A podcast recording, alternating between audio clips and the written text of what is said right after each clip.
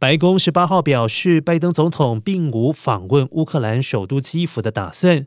虽然乌克兰总统泽伦斯基促请拜登前往拜访，以示美国支持乌克兰对抗俄罗斯入侵，但是白宫新闻秘书普萨基坚定地告诉记者，总统并无访问基辅的打算。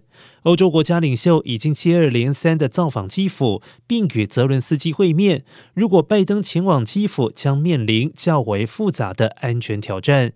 因此，美国政府已经表示，希望另派高层官员前往。可能性最大的人选是国务卿布林肯，或者是国防部长奥斯汀。